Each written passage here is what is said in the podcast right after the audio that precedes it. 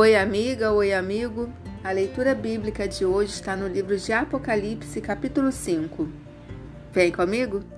Tradução João Ferreira de Almeida. Vi na mão direita daquele que estava sentado no trono um livro escrito por dentro e por fora, de todo selado com sete selos. Vi também um anjo forte que proclamava em grande voz: Quem é digno de abrir o livro e de lhe desatar os selos? Ora, nem no céu, nem sobre a terra, nem debaixo da terra, ninguém podia abrir o livro, nem mesmo olhar para ele.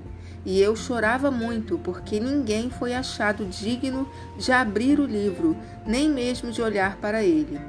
Todavia, um dos anciãos me disse: Não chores, eis que o leão da tribo de Judá, a raiz de Davi, venceu para abrir o livro e os seus sete selos. Então vi no meio do trono e dos quatro seres viventes, e entre os anciãos, de pé, um cordeiro como tendo sido morto. Ele tinha sete chifres, bem como sete olhos, que são os sete Espíritos de Deus enviados por toda a terra. Veio, pois, e tomou o livro da mão direita daquele que estava sentado no trono.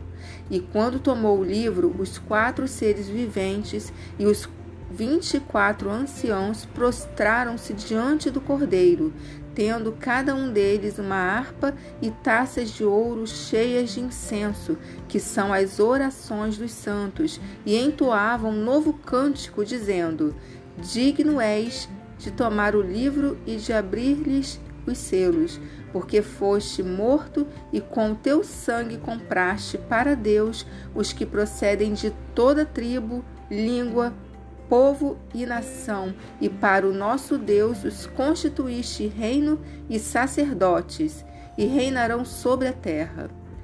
Vi e ouvi uma voz de muitos anjos ao redor do trono, dos seres viventes e dos anciãos, cujo número era de milhões de milhões e milhares de milhares, proclamando em grande voz: Digno é o cordeiro que foi morto de receber o poder, e riqueza, e sabedoria, e força, e honra, e glória, e louvor. Então ouvi que toda criatura que há no céu e sobre a terra, debaixo da terra e sobre o mar, e tudo que neles há, estava dizendo: Aquele que está sentado no trono e ao Cordeiro, seja o louvor e a honra, e a glória, e o domínio pelos séculos dos séculos.